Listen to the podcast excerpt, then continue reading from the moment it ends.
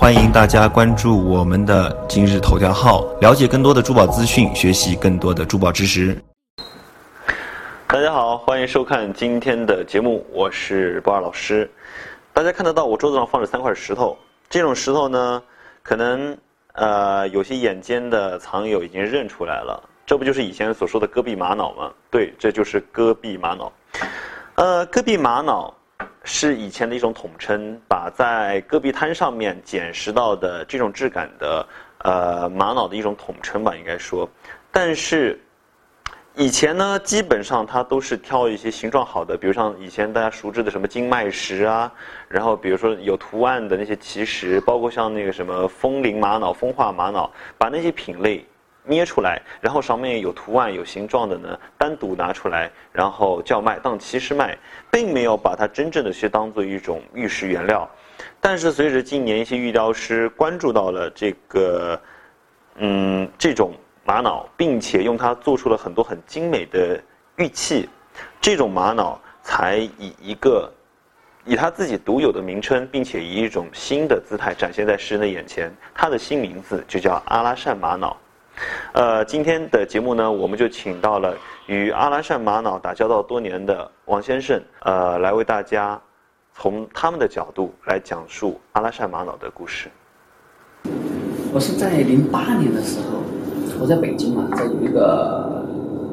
玉器市场，嗯，他有当时有一次这个阿拉善玉的一个石展，一个小型的石展。当时来了很多这个牧民呐，当地的牧民就把这个阿拉善玉的这个材料啊，把它摆出来，在这个地方上销售。因为我一看，我说这个颜色这么漂亮，怎么？我说这个可以做雕刻啊，可以做做作为乐器啊。但是他们就认为太太硬，这个玉太硬，而且当时这个材料呢，呃，做出来以后呢，成本高，怕销售出现障碍，卖不掉，没人买，所以就非常廉价。因为我是做了，在当时的时候可能也是做了将近有十年的翡翠了。嗯，我一直在寻找这个好的这个雕刻的适合我们的雕刻材料，一直就遇不上，没有这样的机缘。后来我发现这个材料可以，好像像翡翠一样的，它的色彩比较丰富，我就开始就尝试着买了几个就回去做，结果做出来那个效果非常好。就这样，我就开始对它产生了这个浓厚的兴趣。实际上，它的产地呢是在内蒙古阿拉善盟，有一个旗县叫阿拉善左旗，跟外蒙古国交界，所以说在外蒙古也有类似的这个玛瑙的材质。现在只要它到阿拉善在这个地方上销售的这个材料，我们都把它叫阿拉善玉，它是在同一盘一板块。在瑞丽的时候呢，当时玉城刚开始开业。解构的玉城，他的缅甸人把这个翡翠，当时的翡翠材料也是小块小块的拉回来到中国市场来销售，整个市场可能来买原材料的厂家可能没有，可能几十个人没有，就是一早上就看不到几个人。当时的原材料也是卖几块一个，十块八块、二十块、三十块一件，基本上都很难卖得掉。缅甸人在这个地方生活费都很难买到，很难维持。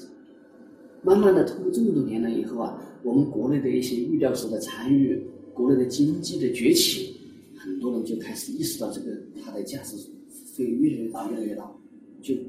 这个当时几块钱、十多、二十块、几几百块的这个翡翠，已经通过十多年的这个市场的这个这个运营了，一块翡翠都卖到了几千、几万，甚至几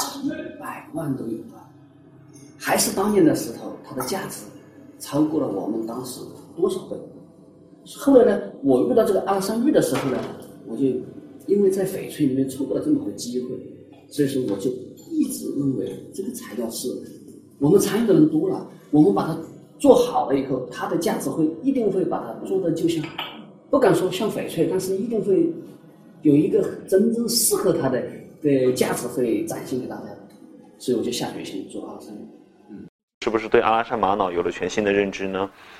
呃，我相信，凡是质感比较好、瑕疵少，并且稀少且美观的玉件，不管它是什么材料做的，呃，也肯定会在以后的收藏领域占有自己的一席之地。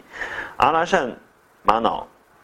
呃，以这种玉雕界新秀的姿态，站正就是说出现在我们的视野当中。嗯，大家如果说有对阿拉善玛瑙有什么疑问，或者是呃有什么话题想要交流的，欢迎大家在节目的下方评论留言，也欢迎加呃我的微信号，然后我们多多互动，多多沟通。那么今天节目先到这里，感恩大家的关注，感恩。欢迎大家关注我们的今日头条号，了解更多的珠宝资讯，学习更多的珠宝知识。